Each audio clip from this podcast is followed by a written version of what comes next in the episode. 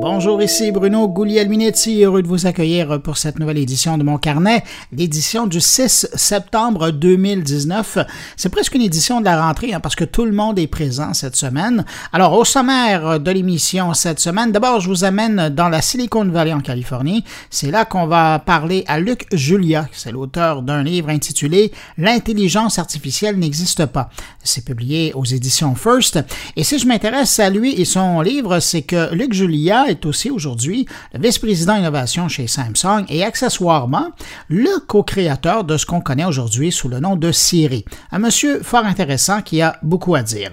De son côté, Jean-François Poulain nous amène à Québec pour découvrir une entreprise qui veut carrément révolutionner le monde de l'hôtellerie et ça va passer selon eux par une petite boîte intelligente qu'ils vont installer dans les chambres d'hôtel. D'ailleurs, il commence déjà à y avoir des chambres d'hôtel qui utilisent euh, cette technologie. On reviendra à Montréal ensuite pour poursuivre notre série sur euh, la formation numérique et cette fois, c'est Luc Sirois qui nous amène visiter le Lighthouse Lab dans le Mylands en compagnie de Cathy Réaume. Petit saut en Suisse pour entendre le billet de Thierry Weber qui cette semaine s'intéresse aux futures annonces d'Apple.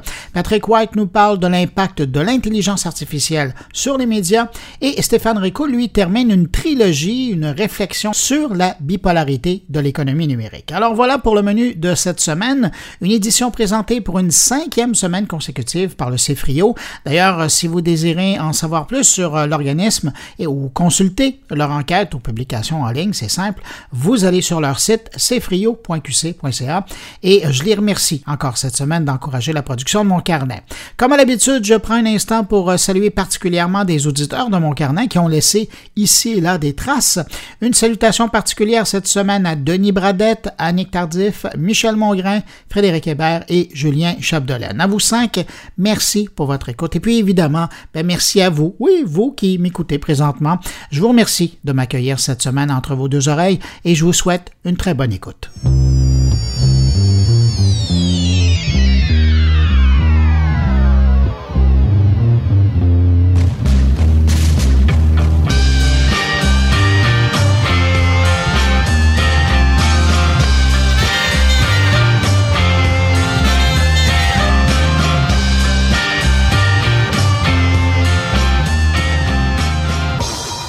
On commence ce retour sur l'actualité de la semaine euh, numérique euh, avec euh, cette nouvelle tuile sur la tête de Facebook. Cette semaine, on apprenait que les numéros de téléphone de plus de 400 millions de comptes Facebook, pour être plus précis, on parle de 419 millions de comptes, se sont retrouvés sur un serveur non protégé, relié à Internet et à l'air libre puisqu'ils étaient disponibles d'accès sans aucun mot de passe. C'est le site TechCrunch qui a trouvé cette histoire qui touche presque 20 des utilisateurs de Facebook dans le monde. En comparaison, pour vous donner euh, une idée de l'ampleur du problème, le vol des données euh, dans l'histoire de Cambridge Analytica avait touché seulement, en guillemets, 80 millions de personnes. Là, on parle de 419 millions de personnes. Après avoir reçu une amende euh, quand même importante euh, de 5 milliards de dollars par la FTC américaine pour non-respect de la vie privée dans l'affaire Cambridge Analytica, ben, j'ai bien hâte de voir ce que la FTC va dire à Facebook avec cette histoire-là. Concrètement, on a retrouvé sur ces bases de données le Facebook ID des utilisateurs, en plus de leur numéro de téléphone associé au compte. Euh, dans certains cas, le sexe de l'utilisateur et sa localisation géographique est également inscrite dans le De quoi nourrir pour un moment les activités de gens mal intentionnés. De son côté, Facebook dit ne pas avoir d'éléments qui démontrent un piratage des données et toujours selon Facebook, le nombre de comptes concernés serait euh, la moitié des 419 millions annoncés parce qu'une large portion de la base de données contiendrait des informations dupliquées ou datées. La bonne nouvelle, c'est que depuis l'annonce de l'existence de cette base de données, ben, celle-ci heureusement est disparue des serveurs, mais on ne sait quand même pas depuis quand ces données étaient exposées sans protection.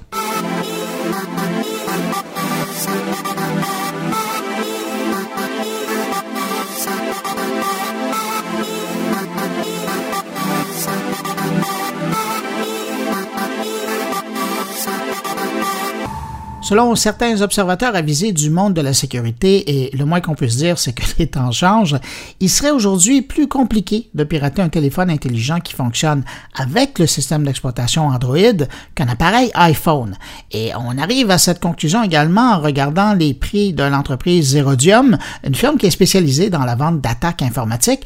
Zerodium vient de mettre à jour ses primes de piratage. Alors désormais, la firme offre jusqu'à 2,5 millions de dollars à un hacker qui serait capable de trouver une méthode de piratage sur Android sans aucune interaction avec l'utilisateur. De son côté, si un hacker arrivait à faire la même chose mais dans l'environnement iOS, alors celui-ci devrait se contenter d'une prime qui pourrait aller jusqu'à seulement, entre guillemets, 2 millions de dollars. Comment expliquer ce retournement au niveau de la sécurité? Ben, selon Zerodium, le marché déborde actuellement de méthodes de piratage pour le système iOS, notamment en passant par les failles de Safari et de iMessage. Et de l'autre côté, ben, la sécurité entourant le système d'exploitation Android s'améliore à chaque nouvelle version du système grâce aux équipes de sécurité de Google et de Samsung.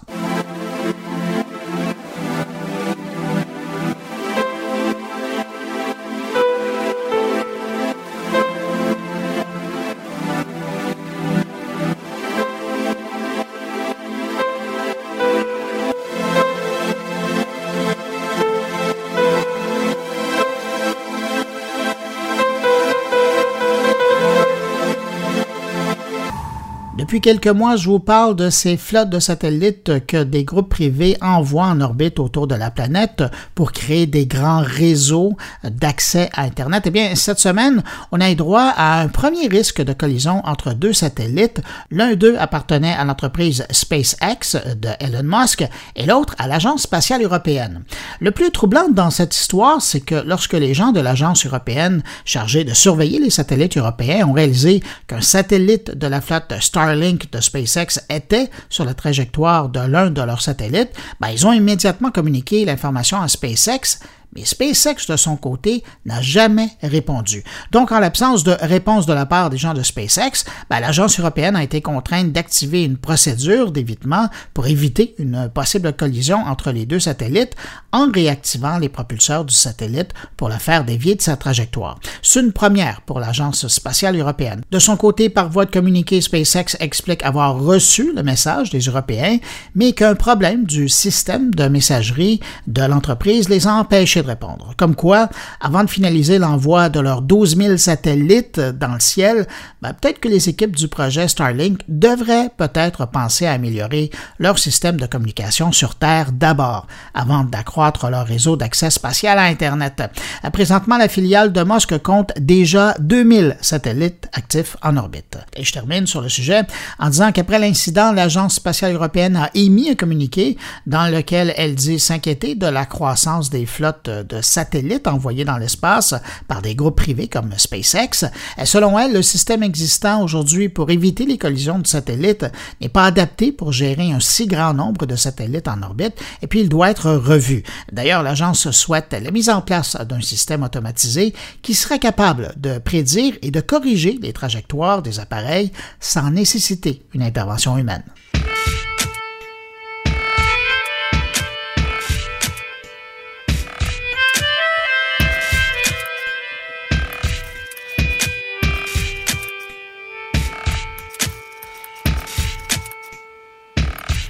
Je parle rarement des brevets déposés parce qu'il y en a des milliers, sinon des centaines de milliers euh, qui ne verront jamais le jour, mais cette fois-ci, il y a un brevet d'Apple qui m'interpelle un peu. L'entreprise de Cupertino a déposé un brevet de montre qui identifierait l'usager par la peau de son poignet. On est euh, toujours à la recherche de moyens de s'identifier. Eh bien, en voilà un nouveau. Après l'empreinte digitale, les risques de l'œil, la voix, maintenant la peau. Imaginez si Apple dote ses montres déjà omniprésentes dans le marché des montres intelligentes de cette technologie. Sa montre pourrait servir facilement de double sécurité à l'utilisateur d'une montre Apple Watch pour s'identifier partout parce qu'elle serait capable d'enregistrer les mesures de la peau de l'utilisateur et de l'authentifier par sa montre connectée sans lui demander de code ou de mot de passe.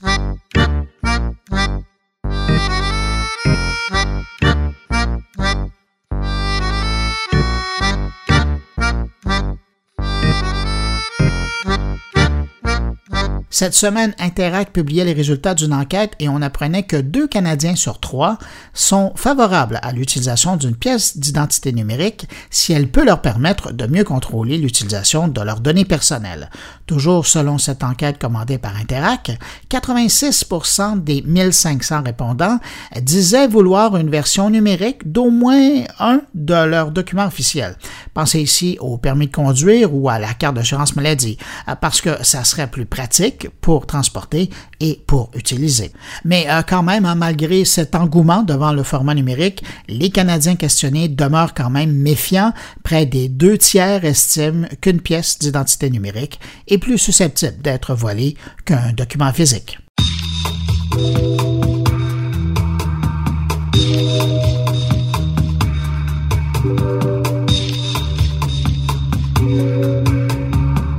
Alors commençons avec notre premier invité de la semaine qu'on va rejoindre en Californie, Luc Julia. Dans le passé récent, a donné vie avec un de ses collègues à l'assistant vocal Siri et depuis il a quitté Apple et aujourd'hui il est vice-président innovation chez Samsung. Il a un parcours très impressionnant et si je lui parle cette semaine, c'est qu'il a publié cette année aux éditions First le livre intitulé L'intelligence artificielle n'existe pas. Je n'en dis pas plus, on passe à l'entretien. Luc Julia, au début de l'année, vous avez lancé un livre chez Édition First euh, qui avait tout pour euh, attirer l'attention des gens qui s'intéressent euh, au buzzword des technologies, qui s'intitule L'intelligence artificielle n'existe pas. Avec un titre comme ça, on peut se poser la question, est-ce que vraiment, selon vous, l'intelligence artificielle n'existe pas? Ben, c'est une bonne question en fait. Euh, je pense que celle qui n'existe pas, c'est celle dont on nous rebat les oreilles euh, dans les médias et euh, dans, dans les conférences et tout ça depuis, je vais dire, une petite dizaine d'années. Donc celle-là, effectivement, elle n'existe pas. C'est celle qui est l'intelligence artificielle qu'on montre à Hollywood. C'est celle qui fait peur aux gens. Euh, c'est celle qui justement est un buzz et qui n'est pas la vraie intelligence artificielle, l'intelligence artificielle sur laquelle moi je travaille depuis 30 ans. Euh, et c'est pour ça que j'ai sorti le livre. Je voulais expliquer qu'il y a, y a ce qu'on dit être l'intelligence artificielle, donc euh, malheureusement c'est pas la bonne, et il y a celle sur laquelle des scientifiques sérieux, je veux dire, travaillent et vont encore faire de grands grands progrès euh, et, celle-là, elle existe, elle fait plein de choses, mais je préfère l'appeler autrement parce que l'intelligence artificielle, maintenant, le terme est tellement galvaudé que euh, j'ai plus tellement envie d'utiliser, je l'entends trop. J'ai bien aimé votre hésitation et je me pose la question quand je vous entends répondre. Est-ce que vous avez l'impression que dans le fond, c'est les gens du marketing qui ont euh, kidnappé ce terme-là d'intelligence artificielle pour en faire autre chose? Oui, je pense que votre analyse est tout à fait pertinente. C'est exactement ça. C'est le problème, c'est qu'ils ont kidnappé ça, ils ont fait du marketing avec, ils ont mis du sucre autour et ils ont, ils ont inventé un nouveau truc qui n'a rien à voir avec ce que c'était cette intelligence artificielle, ce que ça peut faire vraiment. Et donc, ils nous racontent à peu près n'importe quoi euh, pour faire du buzz, justement. Il y a quand même en 1956 une conférence où il y a un bonhomme qui est quand même assez sérieux dans le domaine, John McCartney, qui dit à ses collègues qui travaillent dans le domaine de, de la recherche euh, informatique, ben appelons ça de l'intelligence artificielle. Mm-hmm. Est-ce que eux ils s'étaient trompés ou c'est que le terme a changé de définition au fil des années?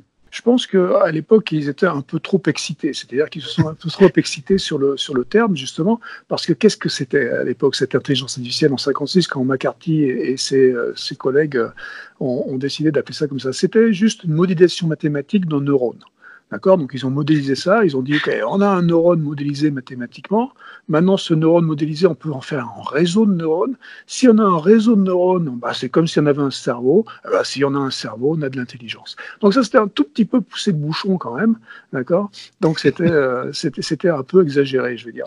Donc dans, dans l'idée d'appeler cette cette euh, euh, modélisation en quelque sorte du neurone potentiellement une intelligence artificielle, c'était pas une mauvaise idée, si vous voulez. Euh, et donc ça a fait démarrer officiellement la technique. Mais si on regarde un peu avant, même et même beaucoup avant, tous les robots, tous les trucs qui ont été créés bien avant ça. Euh, je pars moi en 1642 avec la Pascaline de Pascal, euh, qui est la qui est la machine, la première machine à calculer, le premier ordinateur vraiment. Ben, en fait, on, a fait ça depuis très très longtemps. Donc avoir mis le terme intelligence artificielle, c'était un peu exagéré, mais c'était pas forcément une mauvaise idée. Mais c'était une mauvaise idée dans le sens où ben, là déjà, ils ont promis des choses qu'ils n'ont pas pu délivrer. Euh, parce que dès les années 60, c'est tombé en désuétude, et puis les gens se sont aperçus qu'on ne pouvait pas faire, oui, ils se sont aperçus eux-mêmes qu'ils ne pouvaient pas faire ce qu'ils voulaient faire, parce qu'ils se sont attaqués euh, au langage naturel. Le langage naturel, c'est certainement le truc le plus compliqué de l'intelligence humaine, hein. c'est un truc mhm. qu'on produit que personne d'autre, les autres animaux ne font, pas, font pas ça. Et donc, du coup, euh, ils se sont attaqués à ça, et évidemment, ils ont échoué. Et donc, euh, comme ils ont échoué, euh, ils avaient promis tous ces trucs, le financement s'est tari, et donc du coup, euh, ben, c'est tombé dans ce qu'il appelle le premier hiver de l'IA. Dès les années 60. Il y a eu d'autres choses qui ont remplacé ça. Il y a eu les systèmes experts qui sont arrivés, et puis les réseaux de neurones sont redevenus à la mode plus tard. Et là, ils pouvaient vraiment faire quelque chose. Donc, le fait de l'appeler intelligence artificielle à ce moment-là, c'était pas forcément une mauvaise idée, encore une fois. Mais c'était quand même une grosse promesse euh, de choses qui sont arrivées que beaucoup, beaucoup, beaucoup plus tard.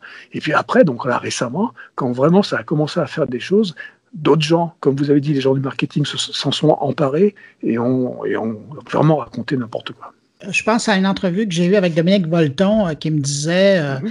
il n'y a pas longtemps, quand on annonçait l'intelligence artificielle au moins à, trois reprises dans notre histoire récente. Mhm. Selon vous, est-ce que cette fois-ci, c'est la bonne, ce qu'on appelle l'intelligence artificielle, mais qui n'est pas nécessairement le bon nom? Là? Ben, alors, ça dépend. Euh, si, on dit, euh, si on dit que c'est de l'intelligence artificielle générale, donc ce qu'ils ce qu'ils appellent en anglais le euh, AGI, euh, là, c'est pas la bonne, je peux vous le dire tout de suite. Donc, il n'y en aura pas. On va pas avoir d'intelligence artificielle qui va être aussi bonne ou meilleure que nous, les humains d'accord, avec les techniques actuelles, qui sont les techniques qui sont inspirées de ces années 50. Hein. Donc euh, les techniques et même mathématiques et statistiques n'ont pas changé. Donc ça, on n'arrivera pas avec ces techniques à cette intelligence artificielle générale qui, euh, qui nous battrait, en quelque sorte, d'accord? Donc, je, qui nous battrait en général, encore une fois, parce que oui, elle nous bat aux échecs, oui, elle nous bat au Go, oui, elle nous bat à détecter des, des, des, des chats dans les images euh, mieux que nous, d'accord? Donc ça, c'est clair. Mais c'est pas général, ça, c'est pas notre intelligence à nous qui fait beaucoup plus de choses que juste jouer aux échecs, jouer au Go ou euh, détecter des images dans, des, chats dans des images. Donc, la réponse à votre question, c'est non, mais par contre, on est dans une époque en ce moment, parce qu'on a des ordinateurs qui sont de plus en plus puissants, parce qu'on a beaucoup, beaucoup de data grâce à Internet, le big data et tout ça. Donc, comme on a beaucoup, beaucoup de données qui sont disponibles maintenant, ben, on est dans une période où on fait beaucoup euh, de progrès dans ces méthodes statistiques qui nous permettent de faire des choses extraordinaires. Et on en est là, par contre, qu'au balbutiement. On va arriver à faire des trucs de mieux en mieux et de plus en plus précis et qui sont des outils qui vont nous aider de plus en plus. Mais encore une fois, ce ne sont que des outils, que des choses qui vont nous augmenter, nous, augmenter notre intelligence, nous aider. Et c'est pas quelque chose qui va nous remplacer. À ma première question, vous disiez l'intelligence artificielle, peut-être, mais c'est pas l'intelligence artificielle sur laquelle je travaille. Vous travaillez sur quel type d'intelligence artificielle? Bah, justement celle qui est possible, donc celle qui est statistique et celle qui est euh, développée avec ces méthodes mathématiques et statistiques qu'on fait depuis une, cinquantaine d'années, 60 ans maintenant. Euh, et donc ça, c'est celle qui permet de, euh, de, de, percevoir mieux les choses à travers des caméras, c'est celle qui permet de planifier mieux les choses, celle qui permet de, de, de, faire en sorte de détecter des, des motifs dans, dans de l'ADN. Donc ça, c'est l'intelligence artificielle qui est purement mathématique et statistique. Donc encore une fois, c'est celle-là sur laquelle les scientifiques travaillent aujourd'hui et font des progrès magnifiques. Donc il faut surtout pas qu'il y ait un nouvel hiver juste parce qu'il y a des gens qui racontent n'importe quoi. Donc il faut pas promettre la lune, il faut se, se, se contenter de faire avec ce qu'on a et faisons ce qu'on a sur Terre. Quand vous regardez des villes comme, ben, je dis des villes, quand vous regardez des pays comme le Canada, comme la France, qui essaient de, de se tirer la couverture à savoir qui est le plus avancé au niveau de l'intelligence artificielle, comment vous voyez ça, vous qui êtes dans la Silicon Valley en Californie? Mais ça, ça me fatigue un tout petit peu parce qu'effectivement, bon, ce buzz marqué, ce, ce, mot marketing, c'est euh, intelligence artificielle, et donc qui est un buzzword maintenant que tout le monde utilise, c'est justement pour tirer la couverture un peu à soi. Donc tout le monde dit je suis le meilleur en intelligence artificielle, blablabla. Bon, Montréal est une bonne, un bon exemple pour ça. Je dis pas qu'ils sont mauvais. je dis simplement qu'il faut arrêter d'appeler ça toujours intelligence artificielle parce que c'est pas parce qu'on fait deux équations en mathématiques qu'on fait cette intelligence artificielle générale euh, que, que, que ces nous essayent de nous vendre. D'accord? Donc, euh, en général, il y a des pôles technologiques qui sont très très forts et il se trouve que en, mathématiques, aussi bien Montréal que, euh, que, que, la France sont pas trop mauvais. Hein. C'est des gens intelligents, c'est des gens qui font des, des, bonnes maths. Et donc, comme l'intelligence artificielle classique, je dirais celle dont je parle moi, euh, c'est la vraie, donc euh, je vais arrêter d'appeler intelligence artificielle, mais que je vais appeler IA, comme ça, au moins ça va différencier. D'accord? Donc, cette IA, eh ben, il y a des, plein de trucs à faire, c'est des maths. Donc, les matheux, les gens qui sont forts en maths, vont faire des trucs super avec. Donc, il y aura des pôles qui seront bien. Maintenant, essayer de dire qu'on on fait une compétition avec la Silicon Valley ou pas la Silicon Valley, c'est ridicule. La Silicon Valley est propre, euh, c'est quelque chose, c'est un endroit un peu spécial, euh, c'est un aimant pour plein de gens qui viennent travailler sur des choses. C'est le, euh, le melting pot et la ruée vers l'or. La Silicon Valley, c'est la même chose, d'accord? Donc, c'est une culture, c'est quelque chose de différent. On fera pas une Silicon Valley à Montréal, on fera pas une Silicon Valley à Paris. c'est comme ça. Euh, mais il y a des gens forts dans toutes ces régions-là. Parlons de votre IA, donc euh, pour ne pas parler d'intelligence artificielle, comme ça on va comprendre de quoi on parle. Cette démarche que vous avez au niveau de, la recherche, est-ce que ça fait partie de ce que vous avez utilisé quand euh, un jour vous avez réussi avec un collègue à créer un instant vocal qui aujourd'hui les gens connaissent sous le nom de série? Oui, exactement. Bah, c'est de l'IA parce que c'est quelque chose, euh, bah, on essaye de comprendre l'humain, donc euh, c'est des signaux compliqués, on essaie de comprendre ce qu'ils disent, après euh, on essaie de faire sens de ce qui est dit, donc c'est effectivement tout ça, ça s'appelle le langage naturel, ça s'appelle la reconnaissance de signal, donc tout ça c'est ce qu'on peut appeler de l'IA. D'accord? Euh, Nous, en fait, ce qu'on a fait à l'époque, parce que ça date de 97, hein, quand mhm. avec Adam Shire, on a, on a créé la, les, les, premiers prototypes de, de ce qu'on appelait The Assistant à l'époque. Euh, donc, euh, en 97, on s'était aperçu juste que c'était très, très, très, très compliqué. Et nous, scientifiques, on, était, on a toujours été, je veux dire, honnêtes, dans le sens où on s'est dit, bah, c'est compliqué, ça marche pas très bien au lieu de faire croire, comme plein de scientifiques, comme plein de gens, ou comme des gens du marketing pourraient faire croire que ça marche et que c'est super et que ça, ça va marcher tout le temps, eh ben nous on dit ça marche pas tout le temps. Et donc comme ça marche pas tout le temps, on va inventer autre chose. Et donc ce qu'on a inventé, c'est ce que j'appelle la stupidité artificielle euh, pour, pour imiter l'humain en fait, parce que l'humain, contrairement à un robot, il se trompe. D'accord? Et donc, ce qu'on a rajouté, on a rajouté cette petite stupidité artificielle où on a fait comprendre que Siri pouvait se tromper. Alors, on avait fait, en, le premier Siri, en fait, cette dit Assistant dont je parle, mhm. c'était un petit vieux, un petit euh, magicien un peu vieux, donc on avait l'impression qu'il était un peu sourd quand même, d'accord? Donc, il était un peu fatigué, le gars. Et, donc, c'était l'idée. L'idée, c'est de dire, regarde, il n'est pas très finot, il est, il est un peu fou, sourd et fatigué, donc il va pas réussir à chaque fois. Donc, on a humanisé, en quelque sorte, cette intelligence artificielle on lui a donné la stupidité artificielle donc de l'humain, parce que l'humain, lui, donc, encore une fois, se trompe. Et donc, en faisant ce petit changement-là, eh ben, on a créé un truc que les gens ont bien aimé, parce qu'ils se sont identifiés à ce truc-là. Et c'est ça qui, 13 ans plus tard, est devenu un succès avec 300 millions d'utilisateurs chez Apple. Donc, donc, si vous voulez, c'est euh, exactement l'idée de dire, et, c'est certainement notre faute aussi maintenant d'avoir euh, humanisé un peu euh, Siri comme ça, d'avoir fait croire aux gens que potentiellement, bah, ça peut être vraiment intelligent. Euh, avec l'intelligence humaine cette fois-ci, comparée à l'intelligence humaine. Et c'est pour ça qu'il y a eu des films comme Her, par exemple, qui sont sortis, qui, qui euh, bon, sont purement Hollywood, là, et purement une vue de l'esprit du robot omnipotent euh, qui peut faire tout et n'importe quoi. Alors ça, ça n'existera jamais. C'est ça, cette intelligence artificielle générale n'existera jamais avec les techniques mathématiques et statistiques qu'on utilise aujourd'hui. Mais si vous ne l'aviez pas humanisé au départ, à l'époque de The mhm. Assistant, jamais la population aurait, la population en général, je ne parle pas de, mhm. spécialistes dans leur bureau, la population aurait, aurait pas adopté Siri. Tout à fait. Vous avez tout à fait raison, et c'est pour ça que nous, ce qu'on voulait, c'est amener la technologie aux vrais gens, même la technologie imparfaite, on voulait amener aux vrais gens, et donc pour l'amener aux vrais gens, on s'est dit, il faut l'humaniser. Et encore une fois, c'est peut-être une erreur qu'on a faite, parce que du coup, en l'humanisant, on a pu faire croire à des masses que euh, bah, la technologie faisait des trucs beaucoup mieux que ce qu'elle peut vraiment faire. Donc euh, nous, on savait que si on faisait ça, c'est parce qu'on savait que ça marchait pas bien. Et donc en fait, ça a fait croire aux gens que ça marchait mieux que ce que ça marchait en réalité. Euh, mais on n'a jamais essayé de mentir. Nous, on a toujours, on a toujours été très très clair sur nos buts.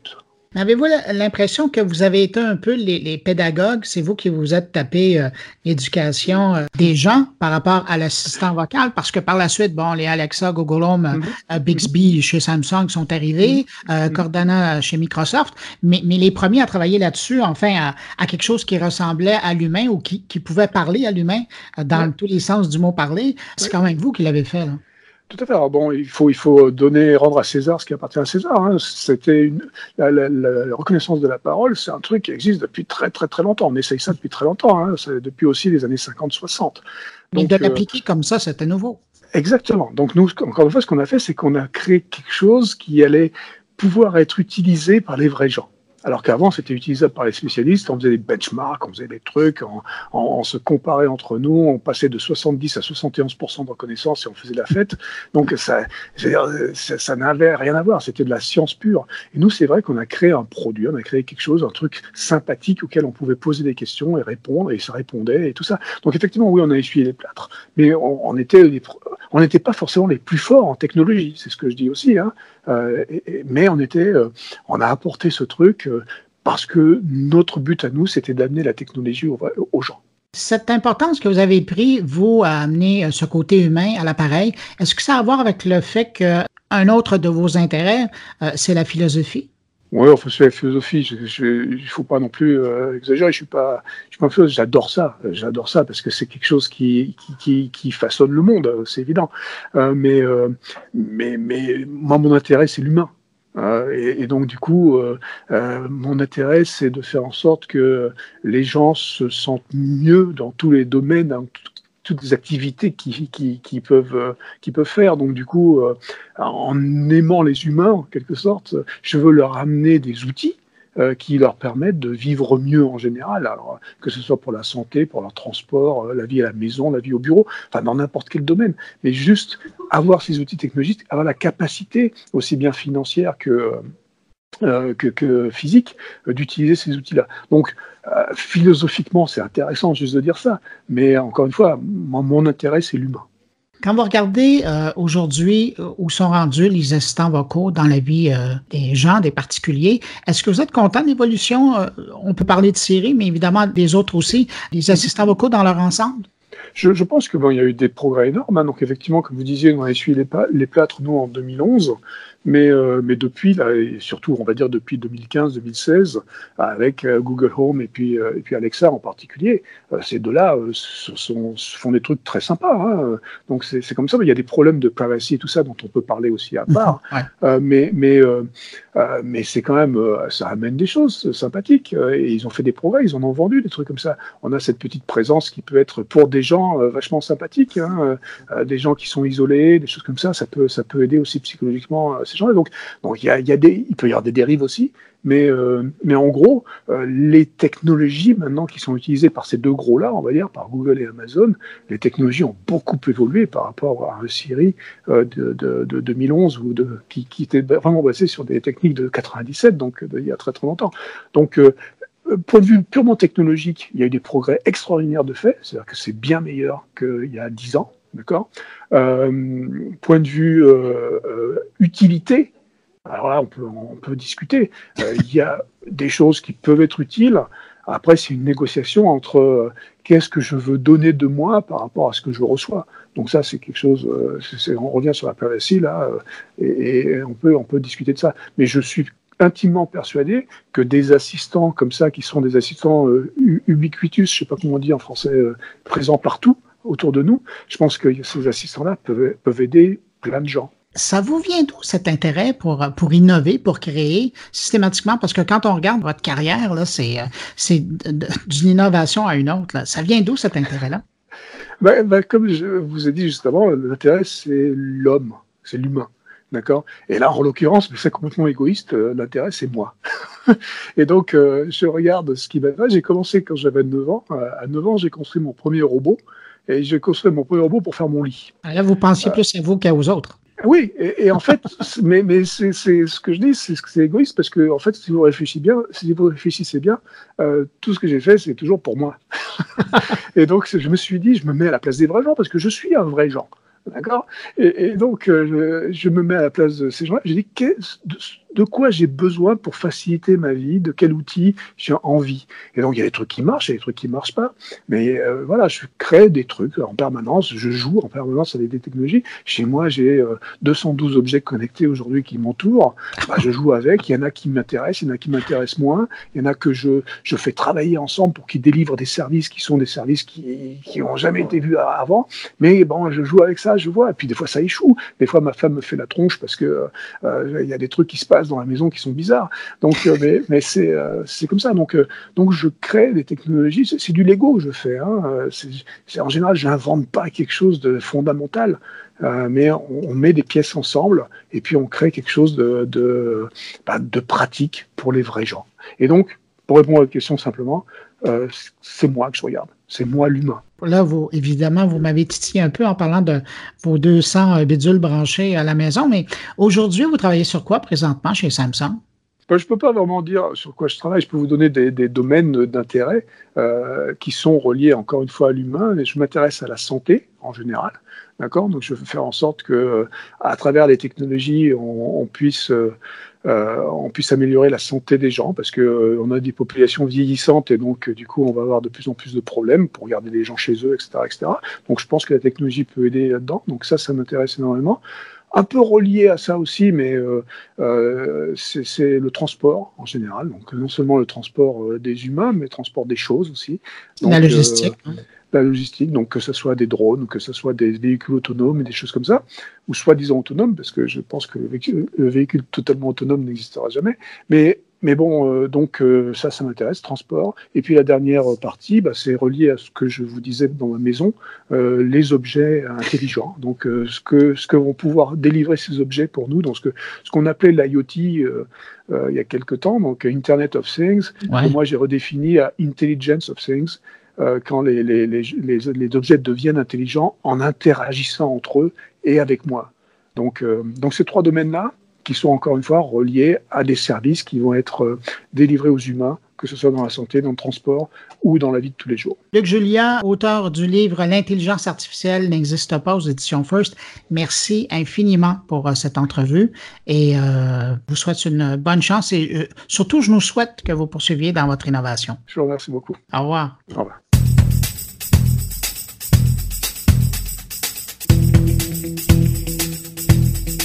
Je vous l'avais dit, entrevue intéressante avec euh, Luc Julia. Et euh, si le sujet de l'intelligence artificielle vous intéresse, je vous rappelle qu'un peu plus tard dans mon carnet, Patrick White euh, nous livrera sa réflexion sur l'impact de l'intelligence artificielle sur les médias. Mais pour tout de suite, on se retourne vers mon collègue Jean-François Poulain qui est là et qui nous amène cette semaine à Québec. Bonjour Jean-François. Bonjour Bruno. Eh ben oui, je vous amène à Québec cette semaine. Et pas pour n'importe quoi, tu nous amènes à l'hôtel. Ben oui, je vous amène à l'hôtel exactement parce que tu sais, un de mes dossiers favoris, moi, c'est le UX là, dans le monde du vivant. Hein. C'est le UX qui n'est pas nécessairement euh, à travers une interface, quoique dans ce cas-ci, un peu. Mais on peut imaginer que Quand on va dans un hôtel, habituellement, euh, on, se connecte au Wi-Fi, euh, on regarde la télévision, on a l'impression de vivre deux choses différentes parce qu'on va regarder notre Netflix à nous sur notre euh, ordinateur, mais sur la télé de l'hôtel, ben, c'est toutes sortes de canaux américains, des jeux télévisés qu'on n'a plus, on plus l'habitude de voir pour ceux d'entre nous qui sont même plus connectés à la télé classique.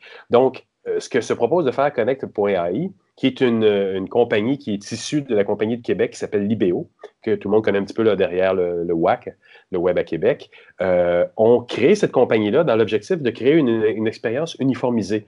Donc, que je sois dans un hôtel à Montréal, dans un hôtel à Vancouver ou éventuellement dans le monde ailleurs, un jour quand ils vont prendre de l'expansion, ben, c'est de dire, je vais avoir une expérience sans friction. Je vais arriver dans une chambre, puis je vais savoir que le réseau est déjà le mien, c'est le même que j'avais à Vancouver, et que les, les chaînes, les canaux et les préférences connectivité sont toutes reconnues là et c'est les miennes. Quand même, hein? quand on parle de la personnalisation, l'expérience, c'est un bel exemple. Mais de l'autre côté aussi, il y a un intérêt pour l'hôtelier, c'est-à-dire que lui, de son côté, ben, il va savoir un petit peu plus qui se trouve dans ses chambres. Bien, absolument. Et dans l'entrevue, je pose la question à Joey parce qu'évidemment, dans le nom même, connect.ai, on se doute qu'il y a des algorithmes apprenants derrière qui euh, vont, euh, à partir des millions de data qui vont finir par avoir de leurs utilisateurs, être capables de faire des propositions.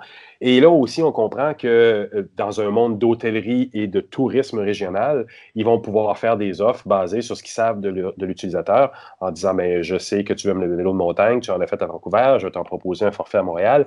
Et tout toute la transaction va pouvoir se faire à travers ça.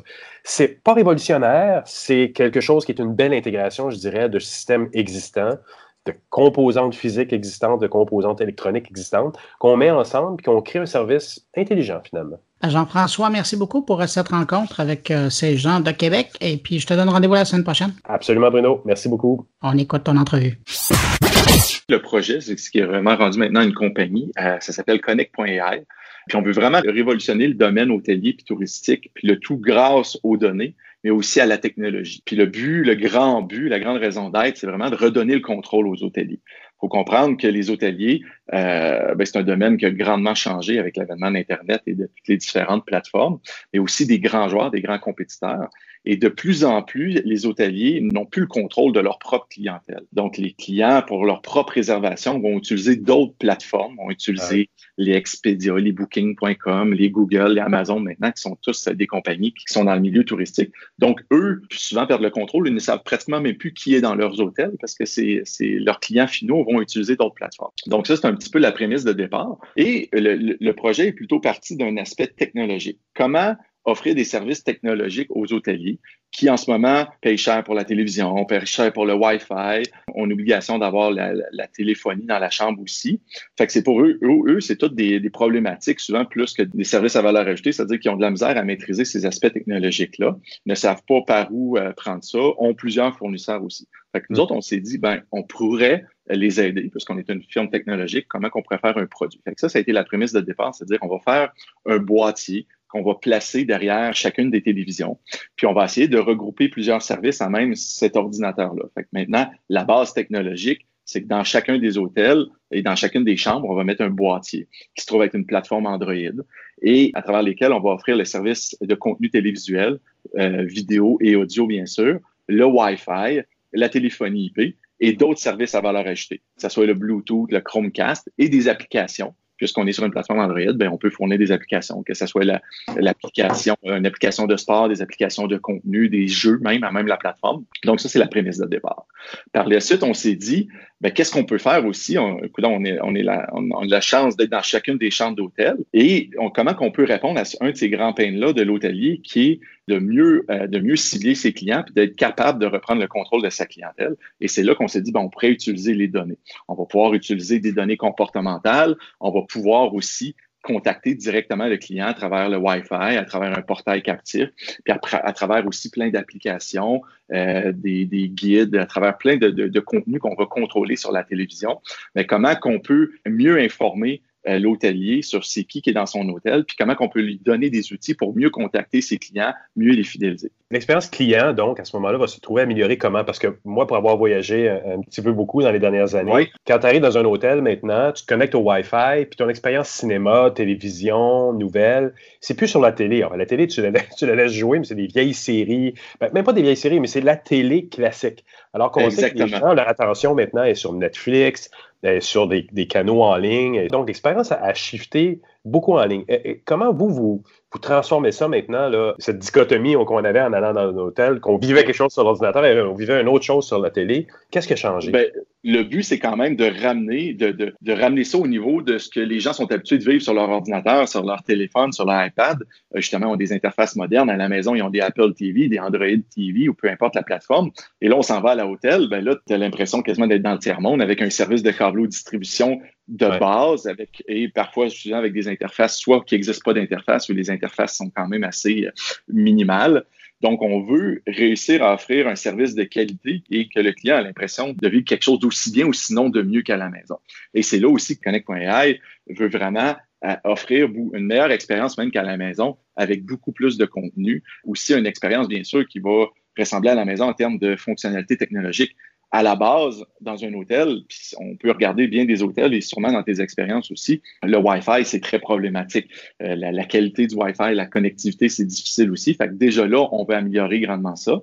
Nous on va avoir la chance d'avoir un ordinateur et un point d'accès dans chacune des chambres. Déjà là, l'expérience utilisateur de la personne, c'est beaucoup plus simple. Euh, un Wi-Fi d'une grande qualité aussi, à même la chambre d'hôtel.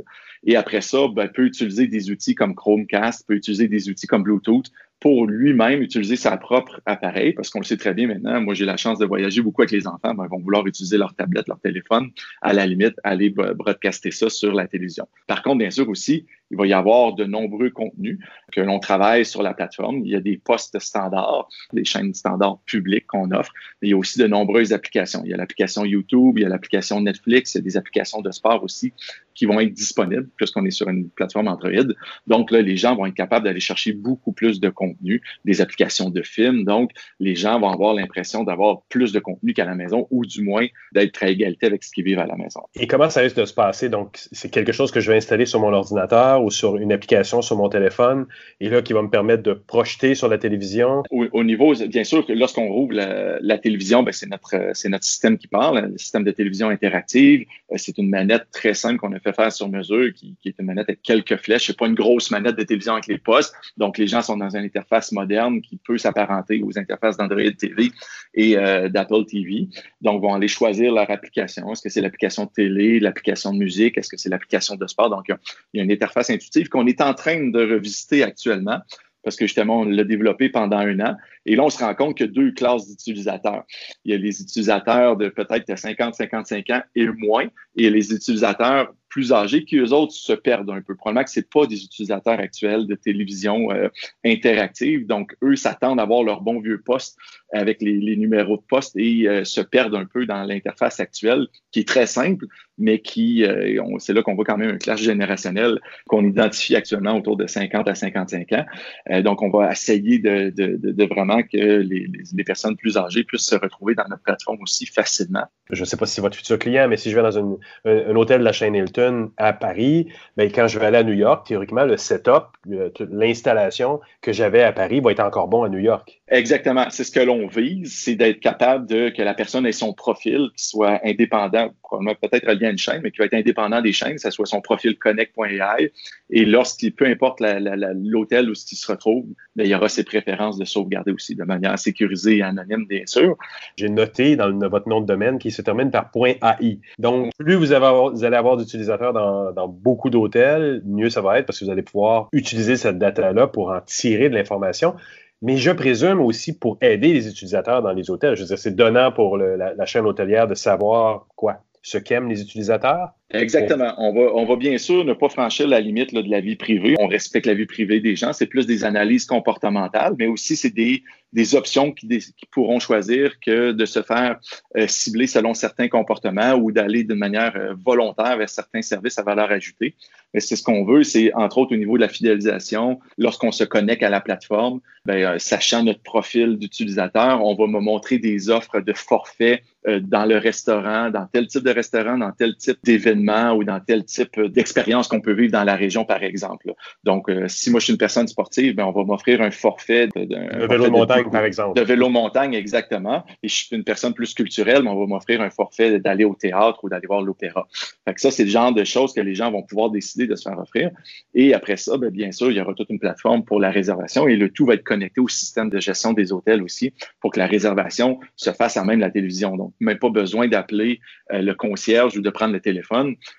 le tout, c'est relié à ta, au système de l'hôtel, ben, c'est chargé à, ton compte ou à ta chambre en bon français, le fait de réserver à même la plateforme. Ben, je pense que l'hôtel va regagner grandement le contrôle. Il va être capable de savoir, premièrement, qui est dans sa chambre, c'est quoi ses préférences, et va être capable, après ça, de mieux, de mieux euh, répondre aux besoins puis d'offrir une offre beaucoup plus personnalisée, euh, ce qui est un grand, grand, grand problème en ce moment pour les chaînes hôtelières. Et pas que, parce que si je comprends bien le modèle, je trouverais intéressant qu'un tourisme Montréal, un tourisme Toronto, qui sont des organismes euh, englobants pour toutes les chaînes hôtelières et toutes les chaînes d'hospitalité dans une région, ils trouveraient un grand avantage à pouvoir redistribuer l'offre en sachant qui est dans quelle chambre, vient de où, a fait quoi, et globalement être capable de dire, ben, il y a du vélo de montagne pour toi, parce que je sais que tu en as fait à Toronto. C'est les offices de tourisme qui vont en profiter aussi très, très largement. Exactement, exactement. C'est sûr que je pense que on, on, va mettre en relation l'offre touristique avec, euh, avec l'hôtelier l'hôtel, dans le milieu hôtelier, l'hôtel est au centre quand même de l'expérience hôtelière, puis est au centre du tourisme.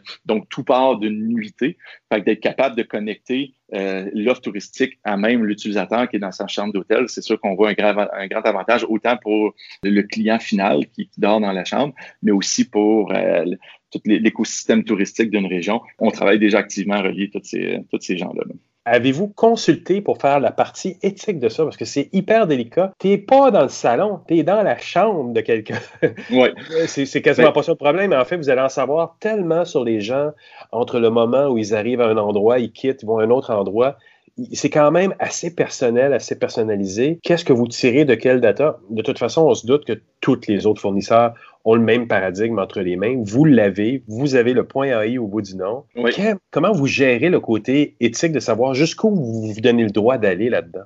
C'est une très bonne question. C'est un débat de tous les jours. Comme tu as, bien, as bien raison de dire qu'on on peut tout savoir pratiquement, vu, qu'il y, a quand même, on, a notre éthique à nous là-dedans. Mais je pense que pour nous, la, limite, ça va être de s'assurer qu'on qu'on offre une valeur ajoutée perçue au client et qui ne se sent pas euh, il sent pas sa vie privée brimée. Là. Donc, je pense que si, si on reste dans la limite de mieux cibler, et encore là, il y aura une option toujours que les gens peuvent effacer toutes les données. Sur, on va respecter toutes les lois européennes, canadiennes, peu importe sur le, le respect de la vie privée et le retrait aussi pour nous, c'est super important. C'était dès le début, ça faisait partie de nos, euh, nos, contraintes euh, et nos défis aussi.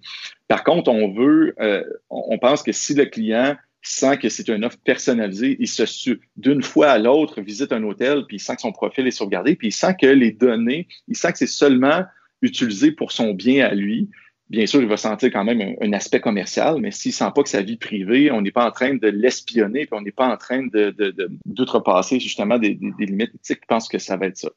La ligne est, est, très difficile à décrire, puis je pense qu'il va quand même rester une zone grise. Euh, puis probablement, peut-être qu'au fur et à mesure, on va devoir s'adapter euh, en fonction soit des nouvelles réglementations ou en fonction des réactions qu'on aura des, utilisateurs. Mais on veut surtout pas être perçu comme Big Brother. Ça serait très dangereux. Le point AI, ça fait partie de la, du produit à la base d'intelligence artificielle. C'est vraiment d'être capable de prendre l'ensemble de ces données-là, euh, puis d'une manière plus surtout anonyme, d'être capable d'offrir des informations à l'hôtelier sur euh, euh, quel genre d'utilisateur dans son dans son hôtel, quel type de est-ce que c'est des familles, est-ce que c'est des gens d'affaires, est-ce que je suis capable après ça peut-être de cibler d'une certaine manière ces gens-là à l'extérieur de mon hôtel. C'est tout ça qui, qui on fait référence à ça. Mais c'est sûr qu'il y, a, cette, euh, cette, fameuse, ce fameux défi de respect de la vie privée qui va être au cœur de, de Connect.ai. Et, et, là, à ce point-ci de votre développement, comme tu disais tout à l'heure, vous êtes rendu même à avoir un bureau pour, les, pour, pour cette compagnie-là. Ça se passe bien? Ou Oui, ben, on est déjà, je pourrais dire qu'on est en phase de commercialisation dans le sens que euh, le, le, développement s'est fait dans les deux dernières années. On est déjà rendu avec cinq clients, donc cinq hôtels. On a pratiquement 500 chambres d'installer. Euh, partout au Québec, on a vraiment pris, on a essayé d'aller chercher euh, des, des, des, clients types, différents types d'hôtels aussi. Et là, euh, on, vient d'aller chercher une première ronde de financement au niveau privé. Fait qu'on est allé chercher des fonds pour accélérer le développement commercial. Euh, c'est ce qui fait maintenant qu'on est rendu avec des ressources dédiées, on est rendu avec une équipe de vente dédiée aussi. Et là, on veut vraiment euh, exploser en termes euh, d'offres. Il y a un défi, bien sûr, technologique aussi, mais après ça, il y a un défi d'être capable d'installer de nombreux hôtels. Très intéressant. Et donc, les prochaines phases de développement, c'est le Québec, Europe, on, on, vise, vraiment la, phase 1. Bien sûr, c'est plus simple autour du Québec, mais notre, premier territoire pour les premières années, c'est le Canada. Fait que là, notre modèle est canadien en ce moment. Il y a quand même de nombreux hôtels au Canada Canada. Je pense que c'est entre 400 et 500 000 euh, chambres d'hôtel au Canada. Fait on a un grand terrain de jeu. Il y a à faire avant qu'on ait, euh, ait, besoin d'aller aux États-Unis. Joey Bussière, merci beaucoup pour l'entrevue. Ben, ça fait plaisir. Merci Jean-François.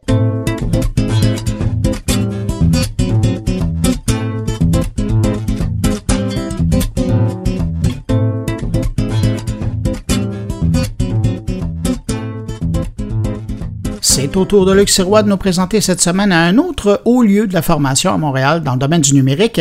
Et pour ce faire, il s'est rendu dans le Mylands pour y rencontrer Cathy Réaume et faire une visite du Lighthouse Lab écoute, Cathy, où est-ce qu'on est, là, ici? Là? Donc, nous sommes chez Spaces, qui est un espace de coworking dans lequel euh, nos locaux de Lighthouse Lab Montréal sont installés. Nous sommes dans le Myland, donc au cœur du quartier des startups à Montréal. Euh, c'est là où la plupart des compagnies sont réunies. C'est vraiment un environnement très chouette pour nos étudiants pour être euh, immergés dans l'industrie dès le premier jour. Là, je dois dire que tu me fais sentir super cool. Là. C'est plein de gens avec leur vélo sur le plancher. C'est assez hyper euh, dynamique ici. Là. Reviens me remontrer les locaux de Lighthouse Lab. Qu'est-ce qu'on voit là ici? Bien, ici, on a notre première classe euh, avec notre cohorte senior qui vont graduer tout juste euh, la semaine prochaine à la fin de notre programme de bootcamp de 12 semaines. donc, ils sont en train de travailler sur leurs projets finaux en équipe euh, et puis, dans la seconde classe, on a une équipe qui a un groupe qui a commencé la semaine dernière. Donc, ils sont à leur tout début. C'est vraiment euh, toujours amusant de voir leur progression des, premières semaines de, programme. Puis là, ils travaillent en, équipe sur des projets concrets. Ça fait combien de temps qu'ils sont dédiés à ça? Donc, ils sont à la toute fin. Donc, ils sont sur la semaine 11 de 12. Euh, ils sont en train de travailler sur leurs projets finaux. sur, donc, c'est l'occasion pour eux de travailler en équipe et enfin de pouvoir mettre à contribution l'ensemble de leur savoir, euh, de, l'ensemble des compétences qu'ils ont acquis à, travers le programme. Euh, généralement, donc le, programme, à travers le programme, ils vont bâtir six différents projets, euh, la plupart individuels et deux en équipe. Le projet final, c'est celui où ils ont le plus de liberté à travailler puis présenter ce qu'ils ont envie de faire. Là, c'est assez intense parce que là, ça, c'est la partie bootcamp. Donc, si je comprends bien, ça s'adresse à qui, ce programme bootcamp? La clientèle cible, en fait, tout le monde, vraiment peut le faire.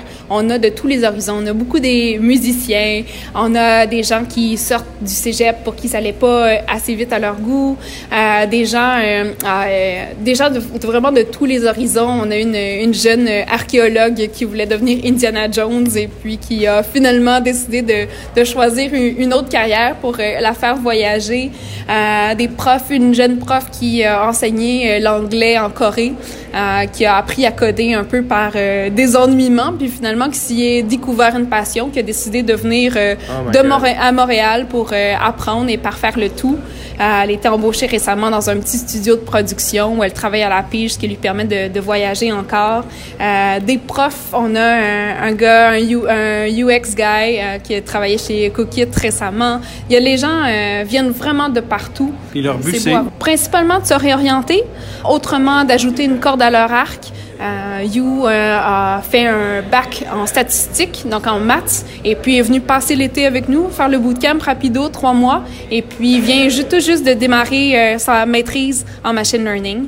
Donc vraiment, il y a de tout pour tout. Là, c'est une pénurie de main-d'œuvre incroyable dans le domaine de la programmation pour la création d'outils informatiques, d'outils numériques, puis ces gens-là ont, bien, compris ça, si je comprends bien. Ah, définitivement. C'est sûr qu'on vit dans une pénurie de main-d'œuvre. L'apprentissage du code, l'apprentissage de la programmation, c'est un savoir précieux que trop peu de gens possèdent. C'est une corde incroyable à avoir à son arc. Euh, c'est une, une mer d'opportunités qui permet non seulement de se réorienter, mais réellement de, bâtir sa compagnie, de travailler à son compte, euh, d'explorer toutes sortes d'avenues. C'est, c'est vraiment l'avenir. Parce que tu as la formule bootcamp ici, mais tu as aussi des formations de soir moins intenses aussi. Donc, euh, qu'est-ce qu'il y a d'autre? Donc, on offre aussi deux parcours, deux curriculum de cours à temps partiel. Les cours à temps partiel, c'est sur six semaines à raison de deux soirs par semaine. Donc, quand même une belle intensité, uh-huh. euh, mais qui s'adresse pas pour les gens qui veulent nécessairement se réorienter, euh, qui ça, s'adresse plus aux gens qui veulent ajouter une corde à leur arc, se distinguer dans le cadre de leur travail, soulever le capot, euh, apprendre d'une façon appliquée, donc du savoir précis, par pédagogie par projet toujours.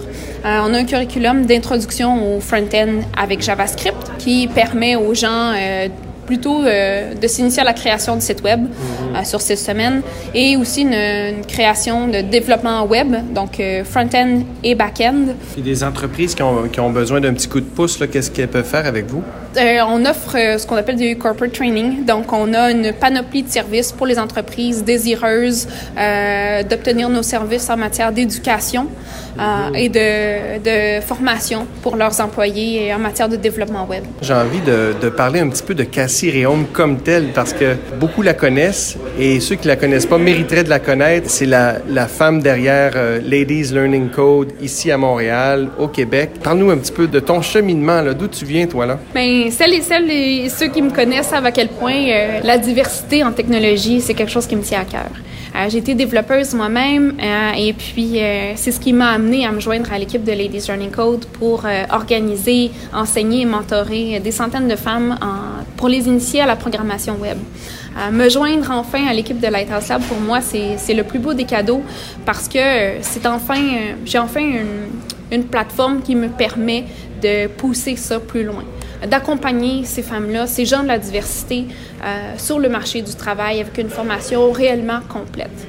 Parce que là, Ladies Learning Code, c'était une façon de leur donner la piqûre, de créer l'étincelle, mais ça... C'est comme un tasting menu. C'est euh, la, première bouchée qui, qui j'espère, euh, peut faire naître une passion. Pour les gens issus de la diversité, pour les femmes, souvent la technologie, ça arrive tard dans nos vies. Euh, c'est quelque chose qui ne nous est pas nécessairement présenté d'une façon positive ou accessible euh, quand on est plus jeune ou quand on fait nos, nos, premières armes dans le monde du travail. Puis souvent, avec regret, on se dit Mon Dieu, que j'aurais été bonne là-dedans. Mon Dieu, que j'aurais aimé ça. Mm. Et puis, euh, souvent, on pense qu'il est trop tard. Puis ben, maintenant, il n'est plus trop tard. On a, on des belles solutions qui s'adressent à ces gens-là. Puis je suis très heureuse de, pouvoir leur en offrir. Et pourquoi tu penses que c'est pas naturel euh, chez les femmes de, penser à ces carrières-là d'emblée? Ben, c'est historique euh, à partir de l'an 1983, euh, quand les ordinateurs ont commencé à se démocratiser, à faire partie du quotidien des gens. Ce sont des objets qui ont été marketés pour les hommes, des, des objets qui ont été placés dans les chambres des garçons, dans les bureaux des papas, complètement à l'égard des femmes. et, et, on a grandi avec ça.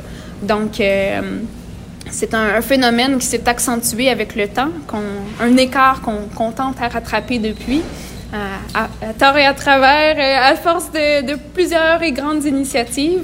C'est pas facile, mais euh, on y travaille. Les filles en sciences, les femmes en, en informatique, est-ce qu'elles ont une contribution différente de celle des hommes? Je dirais que c'est difficile de, de, dire que c'est égal dans la mesure où euh, un groupe homogène va probablement produire un résultat homogène. Euh, la clé de la diversité, euh, c'est d'aller chercher des idées qui résonnent plus plus largement, qui représentent un plus grand nombre de gens. Donc, on, des produits plus justes, plus intelligents, plus précis, plus empathiques, plus performants. Euh, c'est la clé des équipes, euh, des équipes diversifiées quand elles ont la chance de, produire ensemble. Tu me disais que chez vous, ici, à Lighthouse Lab, il y a déjà beaucoup de femmes qui s'inscrivent naturellement? Oui, on a une très belle diversité dans nos classes. Euh, c'est quelque chose auquel, ben, qui me tient à cœur. Donc, dans mon équipe aussi, donc mon équipe de mentors, d'instructeurs, d'instructrices, l'équipe école, on a une belle équipe bien diversifiée.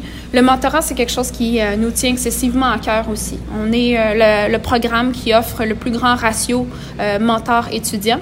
Ben oui, puis là, tu me disais, écoute, un, un bootcamp comme celui-là, là, c'est une décision importante de, de, faire de la formation en présentiel. Pas de virtuel, pas à distance. Là, on est ensemble, on est en personne ici avec des coachs, des femmes, des hommes d'expérience sur place. On se roule les manches, on travaille. Là, je les vois ici. Pourquoi le présentiel?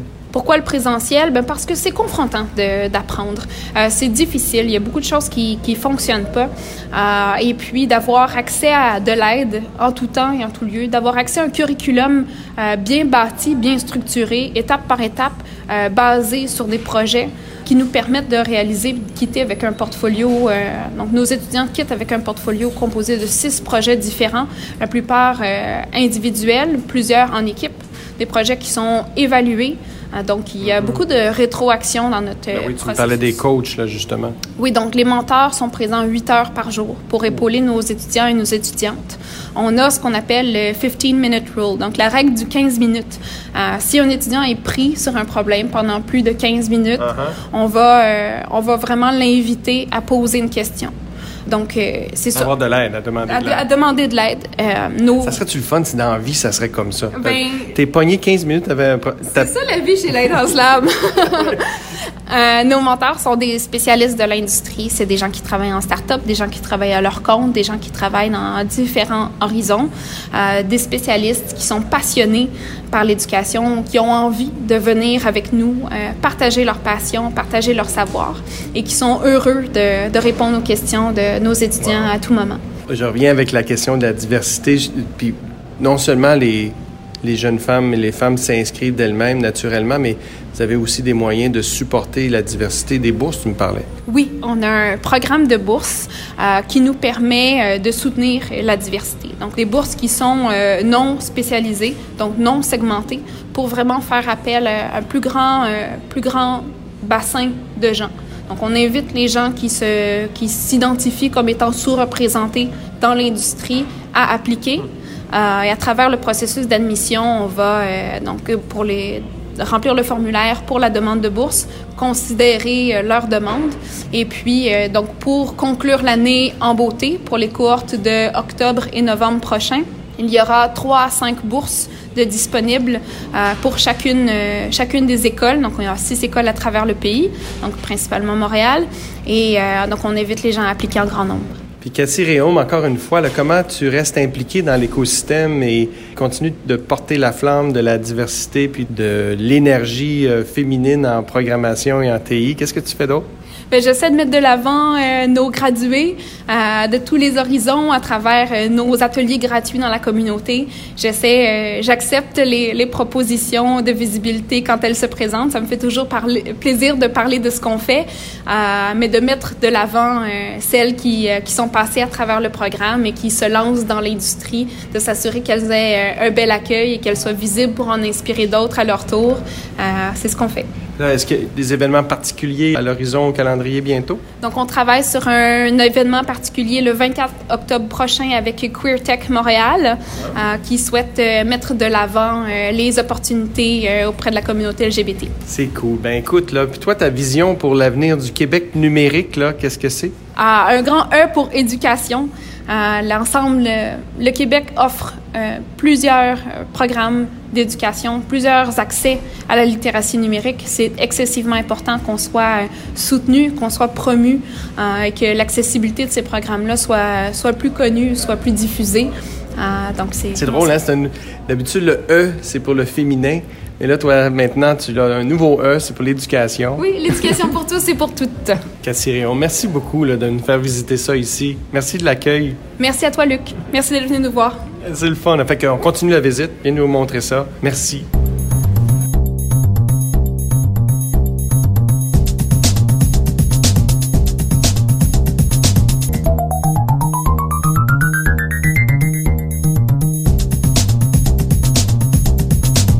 Thierry Weber, toujours à l'affût de la nouveauté, prend de l'avance cette semaine et il nous parle déjà des annonces à venir chez le fabricant Apple. Bonjour Bruno, bonjour les auditeurs de Mon Carnet. C'est le 10 septembre prochain que la firme de Tim Cook, la grande maison Apple, devrait présenter sa nouvelle gamme de smartphones pour l'année à venir.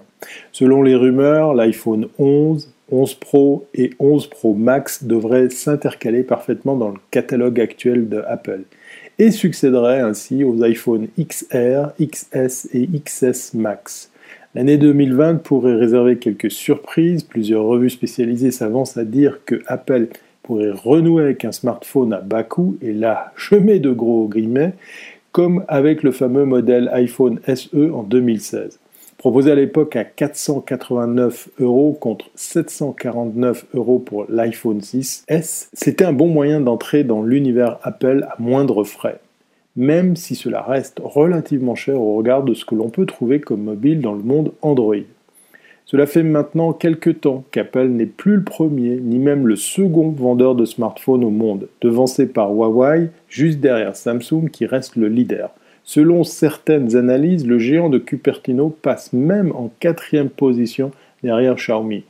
Le marché du smartphone connaît un véritable ralentissement, comme pour la plupart des constructeurs. Beaucoup se plaisent à dire que la société de Tim Cook devra elle aussi revoir sa politique de prix.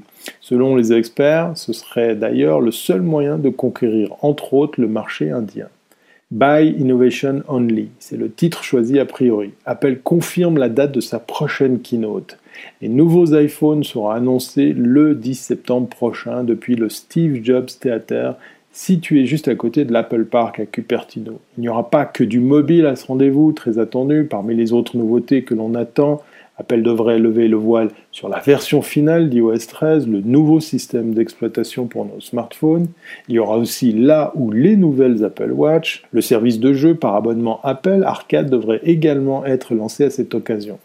Du côté du Mac et de l'iPad, des rumeurs existent, mais il est probable qu'Apple attende le mois d'octobre, comme l'année dernière, pour annoncer de nouveaux modèles. À moins, que pour meubler la sortie de toutes ces offres, ces annonces se fassent au même moment le 10 prochain. Reste que la question du prix des appareils Apple, que ce soit comme ici les smartphones, mais aussi les ordinateurs portables, revient de plus en plus sur le devant de la scène. Souvenez-vous par exemple à quel prix la firme nous vend un simple support pour écran. Puis c'est la question de la nécessité ou pas d'innover pour des smartphones pour lesquels il semble que nous ayons fait le tour. Comme une sorte de saturation ou de désintéressement autour de cette brique technologique s'est installée sur la plupart des marchés. Force est de constater que le beau et le cher ne vont pas forcément continuer à aller de pair. Et vous Serez-vous tenté encore une fois de changer de mobile, de vendre un rein pour vous procurer un nouveau smartphone hors de prix? Vous laissez convaincre à dépenser encore et encore même si vous n'en aviez plus besoin La question trouvera peut-être sa réponse le 10 septembre prochain. Allez, d'ici là, à très bientôt si c'est pas avant.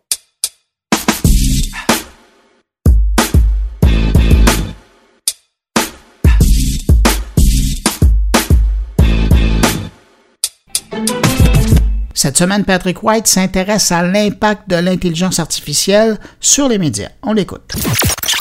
J'aimerais parler aujourd'hui de l'impact de l'intelligence artificielle sur les médias, le journalisme et les pratiques journalistiques. Évidemment, c'est un impact assez limité. On parle de logiciels qui sont des petits robots qui sont capables de faire des textes très, très simples, très, très courts à partir des résultats sportifs. Donc, les colonnes de, de, de, de chiffres deviennent des courts textes très, très de base sur les résultats sportifs, des textes également écrits par des robots sur les résultats trimestriels des, euh, des compagnies cotées en bourse. Euh, donc, il y a beaucoup d'agences de presse qui font ça, comme la Associated Press et Bloomberg, et je le crois même Reuters maintenant. Euh, donc, essentiellement, on parle de produire du contenu qui est très, très répétitif, très, très plate, si on peut dire en réalité. Et euh, évidemment, euh, si l'action euh, en bourse d'une compagnie monte ou baisse, souvent des articles vont être faits de façon automatisée par ces robots-là. Donc, l'intelligence artificielle, je crois qu'elle va être pertinente dans la mesure où pour la consommation de contenu, on va pouvoir personnaliser de façon très, très avancée le contenu que vous voulez voir vous-même sur vos téléphones, par courriel ou ailleurs. Donc, il y a quand même euh, un contenu qui va être beaucoup plus pertinent selon vos intérêts. Il y a l'agence de presse Reuters qui utilise également euh, l'intelligence artificielle pour combattre les manipulations euh, de fausses vidéos, ce qu'on appelle les deepfake vidéos, alors des vidéos qui sont faites à partir de fausses images et de faux sons. Alors ça, c'est ce qu'on appelle les fake news, les fausses nouvelles, évidemment.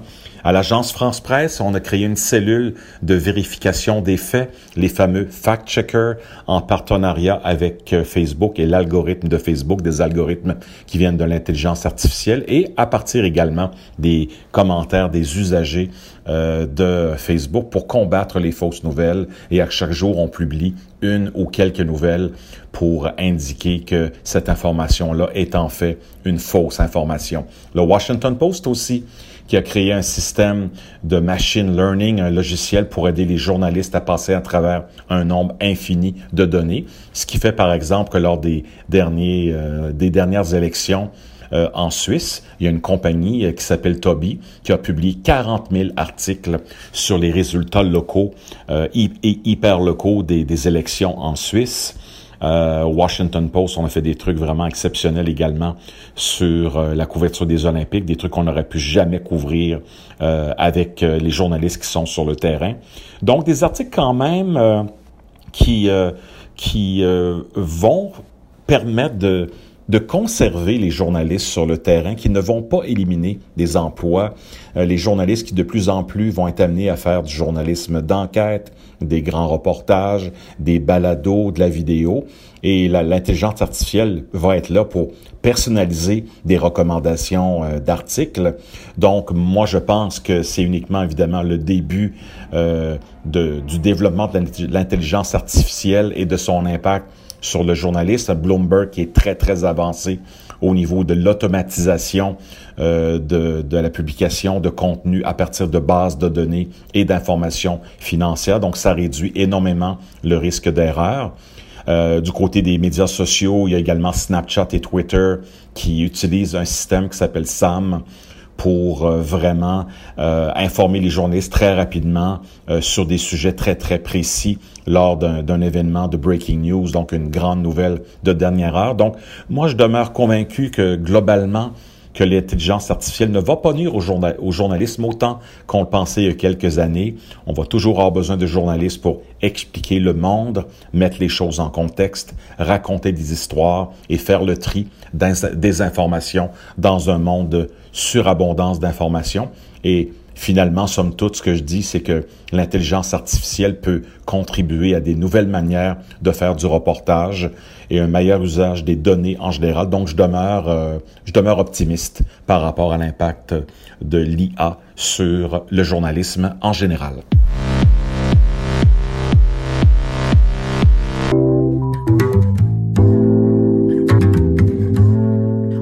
Cette édition de Mon Carnet avec le troisième et dernier chapitre de la réflexion de Stéphane Ricoul sur l'économie numérique bipolaire.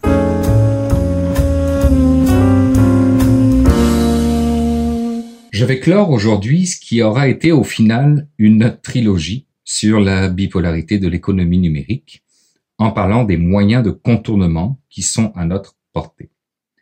Pour rappel, la bipolarité dont j'ai parlé dans les deux dernières éditions de mon carnet portait sur un, le numérique comme moyen d'optimisation de la production des biens et services versus le numérique très grand consommateur d'énergie aux répercussions désastreuses pour notre planète.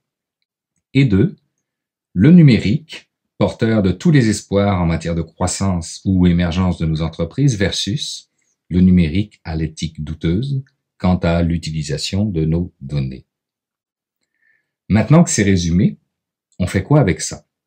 Ou, question posée autrement, on s'organise comment pour mieux équilibrer la balance des pouvoirs?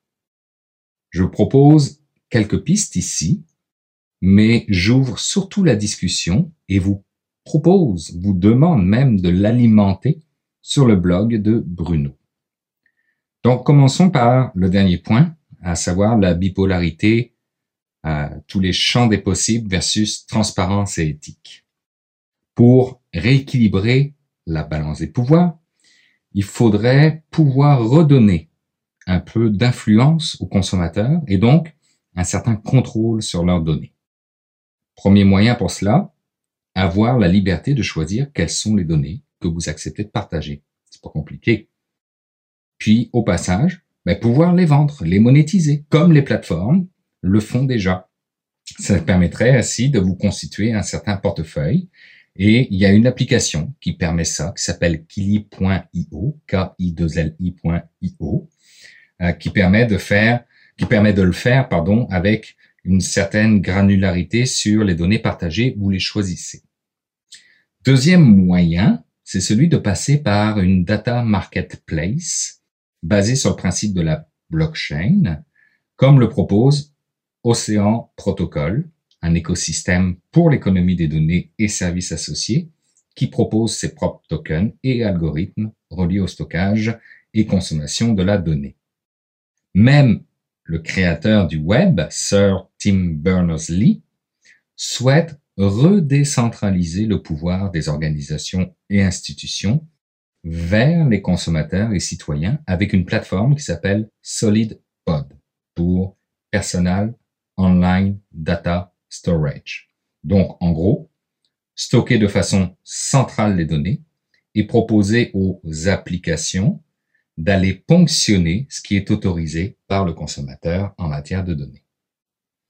Pour ce qui est du premier aspect de la bipolarité de l'économie numérique, à savoir l'impact écologique de celle-ci, les façons de rééquilibrer la balance des pouvoirs passent cette fois-ci plus par les façons de faire ou les façons de penser que par des outils ou protocoles directement.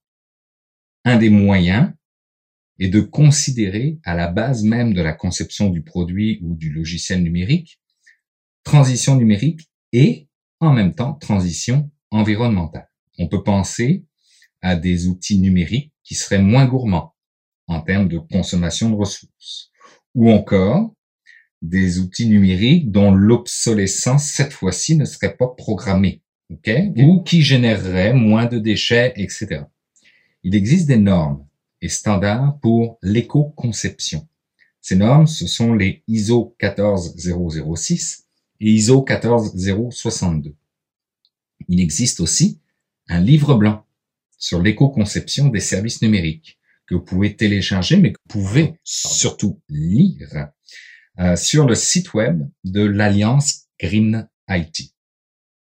En conclusion, on voit, pour régler la bipolarité du numérique, en fait pour rééquilibrer la balance, l'utilisateur a à sa disposition une multitude de petits gestes qu'il peut poser, mais qui peuvent avoir de grands impacts au final.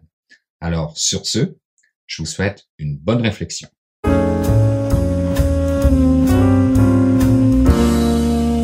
Ben voilà, c'est déjà tout pour cette édition de Mon Carnet. J'espère que vous avez apprécié. Merci à nos invités. Merci à mes collaborateurs Jean-François Poulain, Luc Sirois, Thierry Weber, Patrick White et Stéphane Ricoul. Merci au Cifrio qui rend possible la production de cette édition de Mon Carnet. Si vous désirez en savoir plus sur les publications et les services du Cifrio, c'est simple. Je vous invite à visiter leur site cifrio.qc.ca. Je vous le rappelle, n'hésitez pas à passer le mot autour de vous si vous pensez que Mon Carnet peut intéresser quelqu'un que vous connaissez ou que vous ne connaissez pas qui vous suit sur les réseaux sociaux, vous n'hésitez pas à en parler, c'est simple. Vous les invitez à écouter mon podcast ou à visiter mon blog moncarnet.com. Tous les liens sont là-dessus. Et si vous désirez me laisser un mot, vous pouvez le faire en passant par les réseaux sociaux, la page SoundCloud de Mon Carnet ou encore évidemment par le bon vieux blog moncarnet.com. Je rappelle l'adresse. Merci d'avoir été là. Je vous souhaite de passer une bonne semaine. On se retrouve la semaine prochaine. Au revoir.